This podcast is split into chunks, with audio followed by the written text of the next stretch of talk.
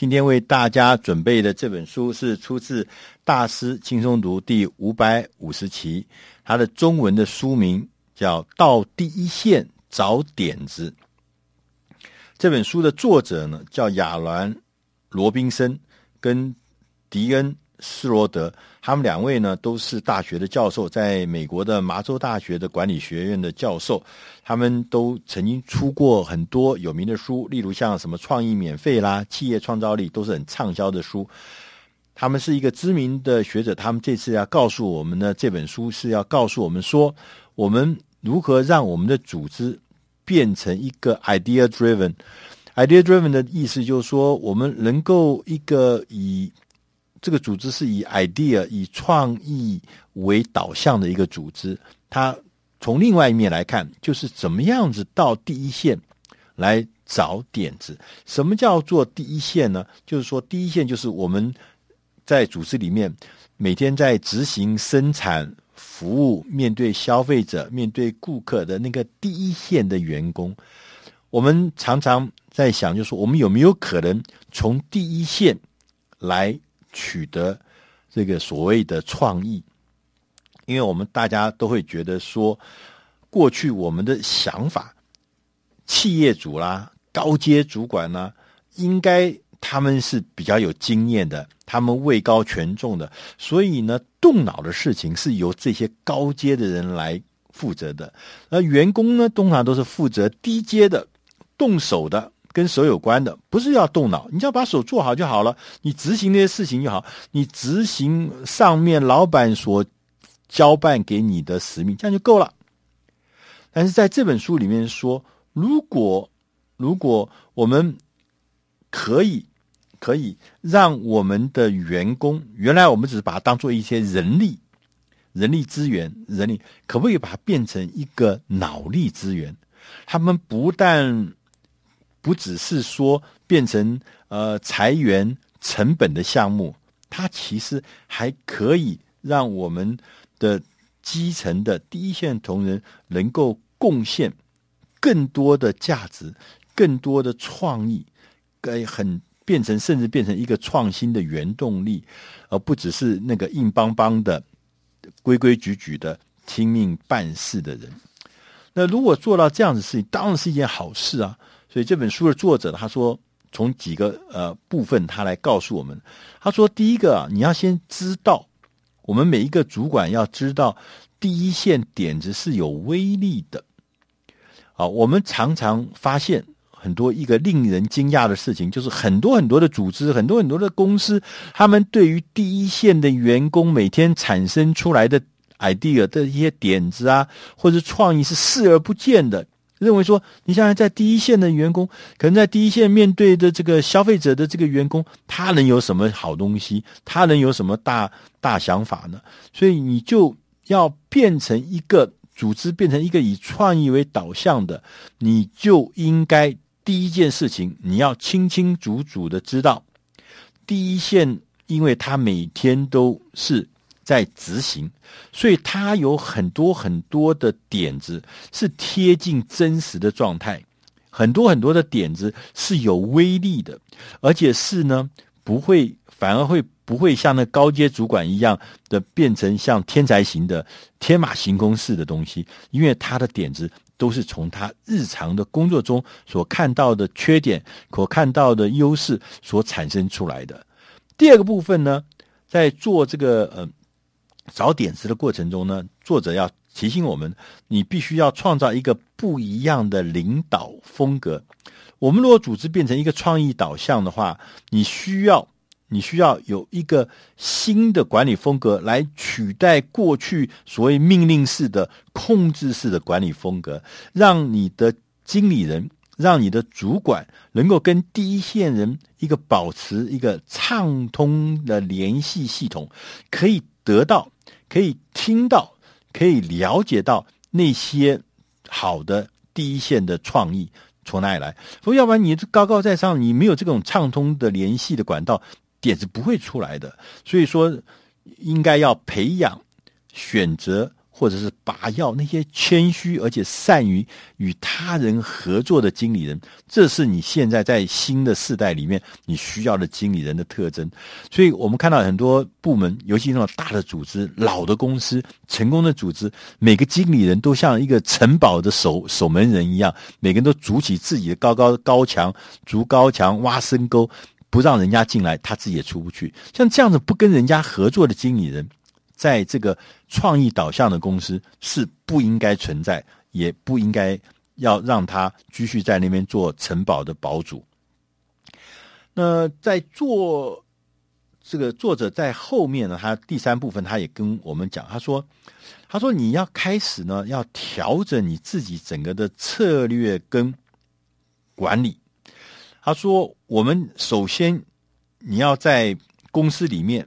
你要消弭一些会阻挡好点子从基层冒出来的一些偏差行为。有很多的经理人，他是不愿意让一些好点子啊，是从他下面的基层的低阶的同仁跑出来。第一个，他可能觉得没面子，他觉得不相信，他也可能各式各样原因。当然，还有的人是甚至说还会票夺、剽窃人家的。呃的的点子，所以你怎么样让这些好点子能够从基层冒出来？这个是跟你的管理系统、跟你的策略目标是有关系的。否则，如果你没有建立起这样子的流通机制，你没有建立起这样子的管理机制，好点子是没有机会跑出来的。所以，你必须要在组织里面。就应该要有这样的策略跟管理的机制。那我们也都知道，你在政策上面，他说你应该要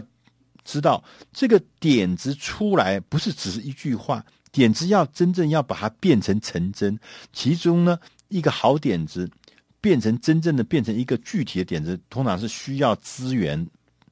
支持的。他需要时间的资源，他需要金钱的资源，还有他需要其他后勤部门的资源，譬如像资讯部门的啊、维修部门的啦，或者采购部门的资源，他才有可能真正变成一个真实的事情。我还记得我以前曾经去访问日本的一家公司，日本有一家公司是做做这个呃情报，就是就业情报啦、二手车买卖情报啦。像呃这一类的房屋租售情报啦，叫做 Recruit 这家公司，这是一家非常大的日本的公司。它一年的营业额，我们在几年前，二零一零年的时候，我们就看到它，它营营业额大概日币的大概是四千亿到五千亿这么高，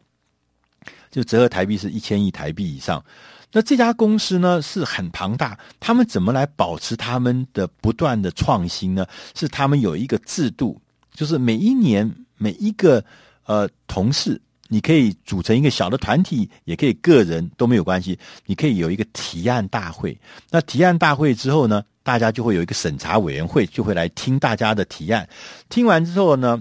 可能是一百个、两百个，然后最后呢，他会提炼出十分之一的人拨预算，拨预算，呃，拨金钱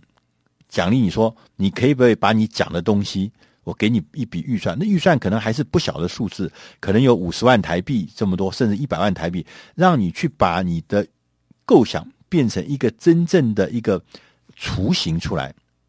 然后接着再从这个雏形里面，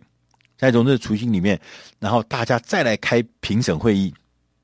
接着他们每一年就会再挑出一两个事情，变成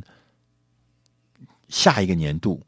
真正的新创服务、新创事业、新创，那他们这个公司是从一个很小的公司发展成一个非常非常大、营业额上千亿台币的这样的大怪兽。他们说，他们的董事跟我们说，说就是因为他们有这样的系统，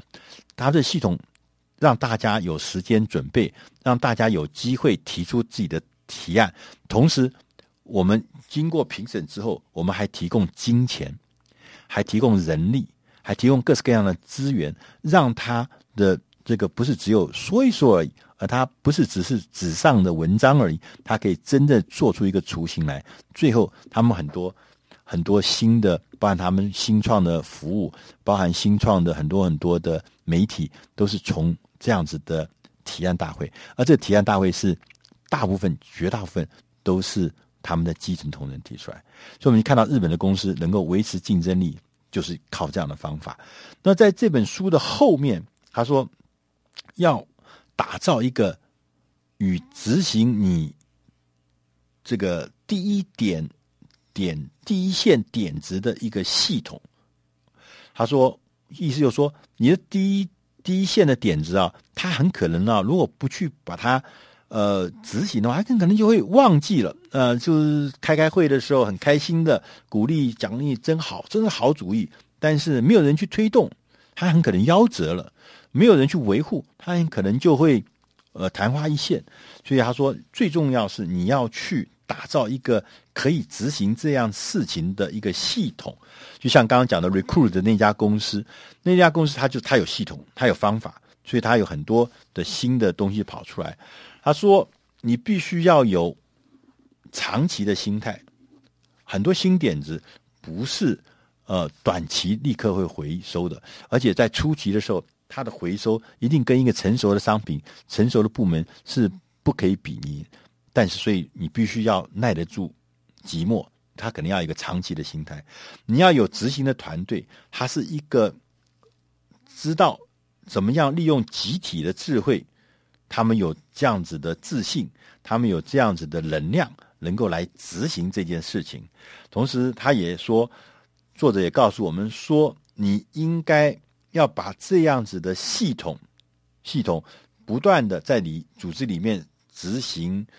深化。